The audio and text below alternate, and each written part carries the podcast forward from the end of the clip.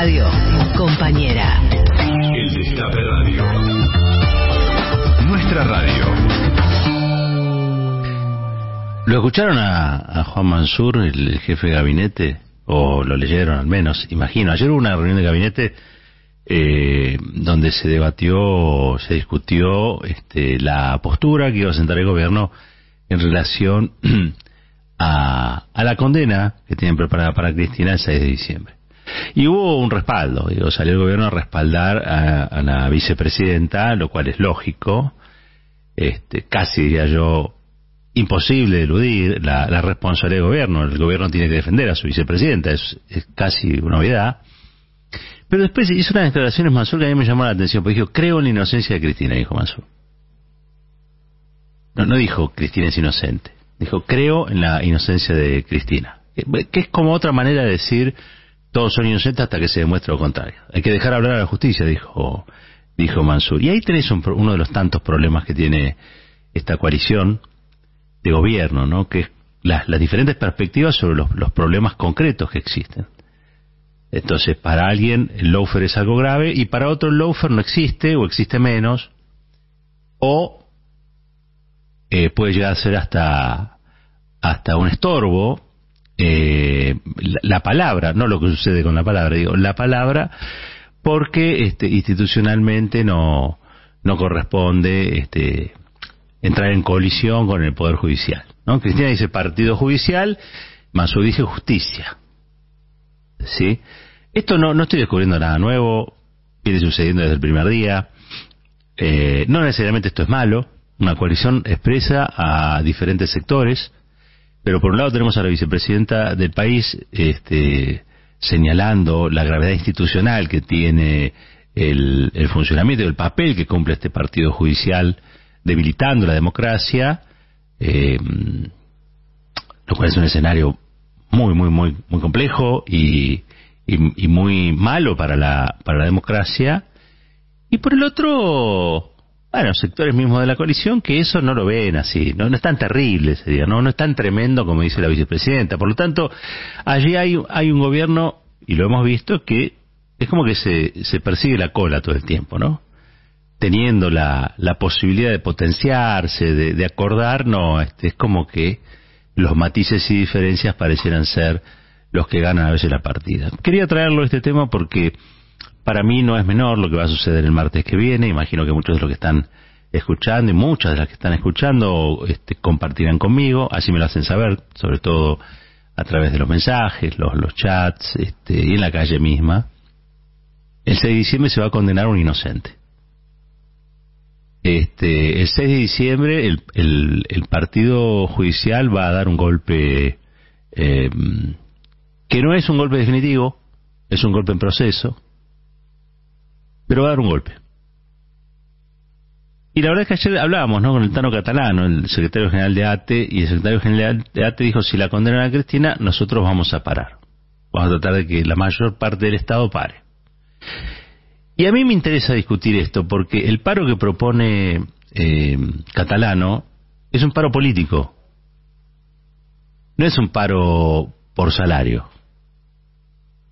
De fondo, todo salario es político. Después me, me, ocupo del asunto. Pero quiero decir, el Tano Catalano, secretario general de ATE, un tipo que estuvo en la resistencia en la primera línea contra el macrismo, ¿sí? un tipo joven, del nuevo sindicalismo, un sindicalismo que no está atado a las viejas prácticas. Lo que plantea es un paro político. Es un paro político en respuesta a la acción del Partido Judicial, más allá de las reivindicaciones gremiales típicas, características, salarios, condiciones de, trabajo, etcétera, que tiene el mundo laboral. Y eso yo lo quería destacar, porque para mí uno de los grandes problemas que está teniendo la Argentina también es la, la, la, despolitización de sus males. Se aborda la economía como si fuera matemáticas y se la despolitiza. Se aborda lo que sucede con Cristina como si fuera un asunto entre privados, Cristina y algunos este, sujetos de, del Poder Judicial, como Mansur, ¿no? que dice eso o algo parecido. Eh, o sea, se despolitizan los conflictos al despolitizar los conflictos, los únicos conflictos válidos, y hasta ahí nomás, en el marco de este ajuste que vivimos, es los conflictos por salario. Entonces nosotros vemos un montón de conflictos por salario. Todos justos, recontra justos, recontra legítimos, recontra necesarios. Si no hubiese conflicto por el salario, imagínense dónde estarían los salarios. ¿No? Digo, si hay algo que todavía defiende algo del poder adquisitivo diezmado por el macrismo y también por las recetas de ajuste que impuso el Fondo Monetario, bueno, uno puede decir que el salario estaría todavía mucho peor. Pero es el conflicto, es este, la organización para confrontar lo que hace que el salario todavía no sea no se haya despedazado. Es cierto que cayó muchísimo. Pasamos de ser el país de América Latina con Cristina, eh, con el salario más alto, medido en dólares, a este, casi ser uno de los más bajos. Casi ser uno de los más bajos. Ustedes Digo, vayan a Montevideo y se van a dar cuenta lo que vale hoy el salario argentino en comparación con lo que sucede en Uruguay, por ejemplo, ¿sí? O lo mismo pasa en Chile, o lo mismo pasa en Brasil, o lo mismo pasa en Paraguay. El poder adquisitivo medido en dólares, que es como la, la moneda que de alguna manera es, homogéneo, digamos, ¿no? Lo que, lo que produce en la, en la región en materia económica, este, vamos a ver que nuestros salarios se han depreciado de una manera escandalosa escandalosa. Y eso no es azar, ¿eh? Esa depreciación del salario fue una política. Una política concreta donde los grupos dominantes de este país decidieron que el salario medio en dólares más alto de América Latina les complicaba su rentabilidad o les permitía ganar menos, con lo cual había que destruir el salario. ¿Destruir el salario para qué? Para acumular más ellos, digo, porque lo que no está en un lado está en el otro. ¿sí? lo que te cayó de salario a vos es incremento de la renta de los grupos empresarios más concentrados, que tienen un poder inmenso. Pero aparte del poder inmenso, lo que tienen es el miedo de la clase política a confrontar con ese poder inmenso. Y eso realmente es mucho más grave. Un salario puede ser alto, puede ser bajo. Vos por un salario puedes pelear o no puedes pelear. Pero si dejas de confrontar con esas corporaciones, es muy difícil es muy difícil que puedas tener una mejor calidad de vida y es muy difícil que puedas tener una mejor calidad de vida en una democracia plena donde exista la salud, exista la educación, exista la infraestructura. Ahora, ¿cómo confrontás con esos grupos y sectores? Desde la política. Por eso reivindico lo del Tano catalano, que es, eh, al fin de cuentas, el llamado a un paro político. Los paros que hacía Agustín Tosco eran paros políticos. Los paros que hacía la CGT de los argentinos eran paros políticos. Los paros que hacía Saúl Ubaldín eran paros políticos. Desgraciadamente, este, el mundo del trabajo, fundamentalmente la clase trabajadora en la Argentina, ha reducido sus expectativas políticas.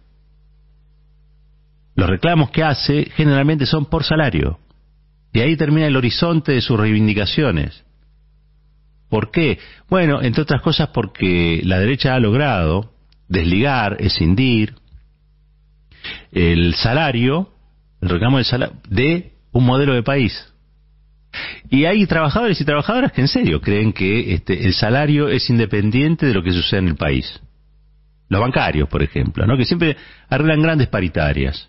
Y está muy bien que lo hagan, ¿no? Yo si fuera bancario, lo, a Palazo lo, le hago un monumento.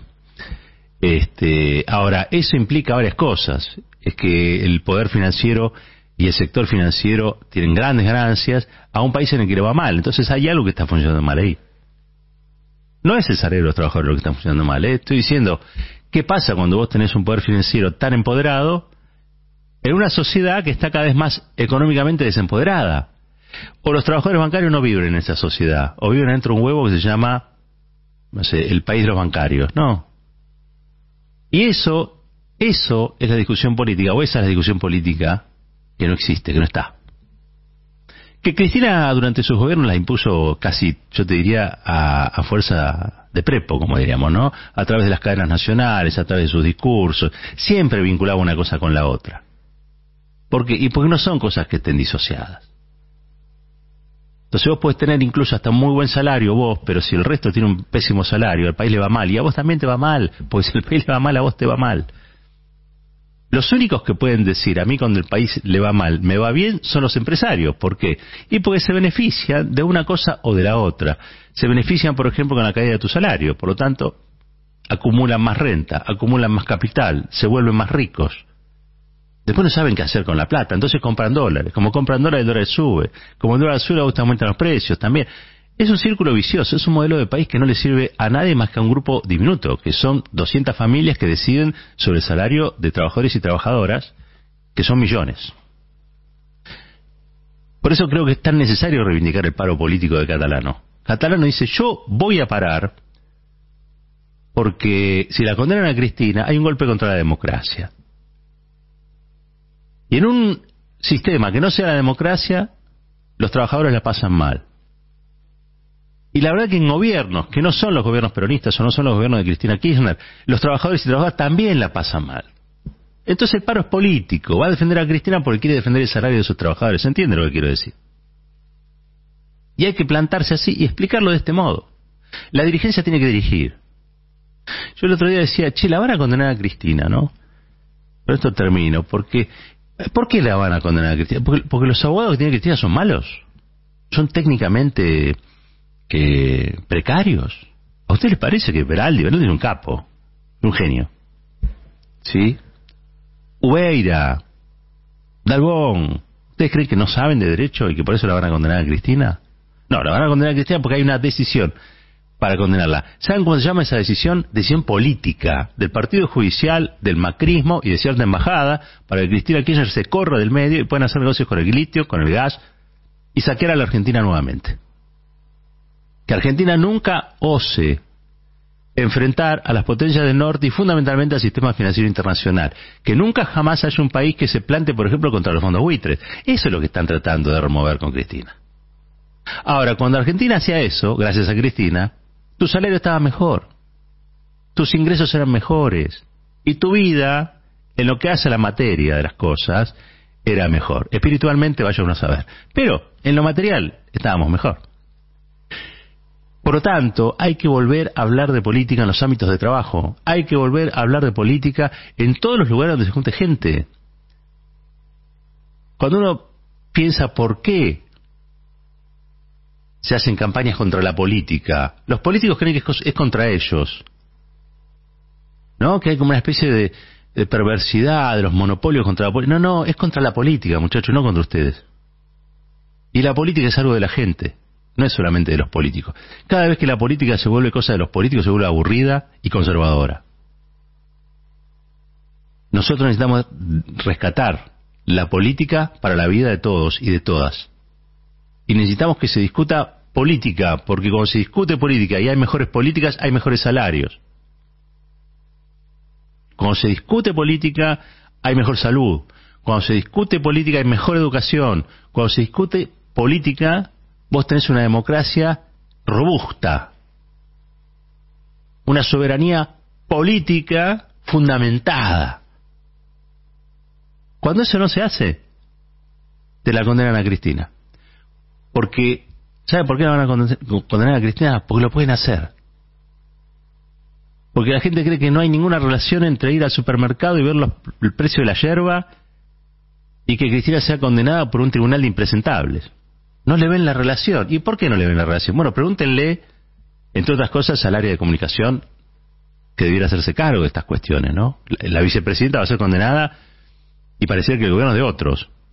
Y la vicepresidenta parecía que ahí no tiene, no corta ni pincha. ¿Cómo es cómo es la historia?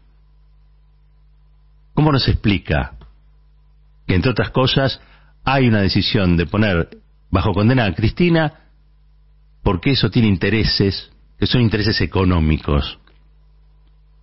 ¿Por qué no, no está politizado lo que le sucede a Cristina? ¿Por qué hay un jefe de gabinete capaz de decir, bueno, yo creo en la inocencia? No se trata de una cuestión de creer. ¿Se cree o no se cree, qué sé yo, en la Virgen? ¿Se cree o no se cree en Dios? Pero hay cuestiones que no son de pura creencia. Los que leyeron el expediente saben que a Cristina la van a condenar sin pruebas. Entonces es un escándalo y el jefe de gabinete lo tiene que saber. Yo entiendo. No quieren comprarse mayores conflictos. Pero ¿saben qué? Ustedes no tienen conflictos. Conflictos tiene la gente que no llega a fin de mes. Conflictos tienen los maestros que tienen que despiojar a los pibes porque la verdad nadie lo hace. Conflictos tienen Los padres, las madres que tienen que salir a, desde tempranito a la, a, la, a la calle a traer plata que no alcanza. O sea, conflictos tienen otros. La política a veces, en serio, cuando es ejercida por gente que ha perdido un poco de contacto con la realidad, ah, bueno, lleva a decir ciertas cosas, ¿no? Y lleva sobre todo a, a la sociedad a descreer. A descreer en lo que hay que creer. A descreer en lo que hay que creer que no es otra cosa que la política. Porque si hay algo que va a resolver los problemas que tenemos, no es convertirnos en un rebaño manso que acepta las cosas como son. Cristina va a ser condenada, entre otras cosas, porque la gente cuando es capaz de tomar una empresa o salir a la calle o lo que sea por salario, pero no hacerlo por Cristina, hay que hacerlo por Cristina. Yo me acuerdo cuando hubo un levantamiento cara pintada. Y con esto cierro, una anécdota. Levantamiento cara, pintada, creo que era el de Aldo, Aldo Rico. En ese tiempo existía una federación universitaria, la federación universitaria tomó todas las universidades. Existía también una organización de estudiantes secundarios, bueno, bajo la línea de tomar las escuelas, las que se podían tomar se tomaban las escuelas. Todo, todo pacífico, ¿eh? Todo pacífico. No se rompía nada, no se agredía a nadie, simplemente era estar en el lugar de trabajo o en el lugar de estudio en este caso. También allí la CGT convocando a una movilización, estaba de alerta y movilización, los que podían tomar una empresa, tomaban la empresa, poniendo un cartelito, después se seguía trabajando, tampoco hay que pensarlo en términos tan... Pero bueno, eso fue una sonada del partido militar que pretendía erosionar el gobierno de Alfonsín para arrancarle leyes de impunidad, cosa que finalmente lograron, ¿no? Bueno, ahora el que se revela es el partido judicial. Los carapintadas actuales son estos jueces, impresentables, ¿sí? Que comparten equipo de fútbol, que este, se mofan de todos y que van a condenar a un inocente sin pruebas. ¿Qué estamos haciendo nosotros para que eso no ocurra? Bueno, eso es lo que tenemos que pensar. Ya pensarlo es politizar el tema. Y tomo de vuelta al Tano Catalano. Ese paro político es un paro que comprende lo que está ocurriendo. Y pareciera que hay otros que no comprenden del todo lo que está ocurriendo. Y es ahí donde se ve más que nada el vacío que hay. El vacío que nadie llena, salvo Cristina cada vez que habla. Pero claro, como la dejamos sola a ella para que explique estas cosas, entonces la van a condenar. Si Cristina no estuviera sola, si no la dejáramos sola para que ella resuelva, como cuando le tiran la pelota a Messi en el partido y los otros miran para otro lado o le dan la espalda al arquero, bueno, otro sería cantar. Entonces no hay que rasgarse la vestidura de que, ay, ¿qué va a pasar? Qué terrible. Miren, todo se construye. La salida del horrible también es una construcción. Así como se construye lo horrible hay que volver a hablar de política. Hay que volver a hacer las cosas por la política. Hay que dejar de pensar que cada uno tiene una historia individual y que no se conecta con la de los demás. O somos una comunidad o no somos nada. Y si somos una comunidad organizada, entonces podemos pensar en futuro. Si no, nada vale la pena.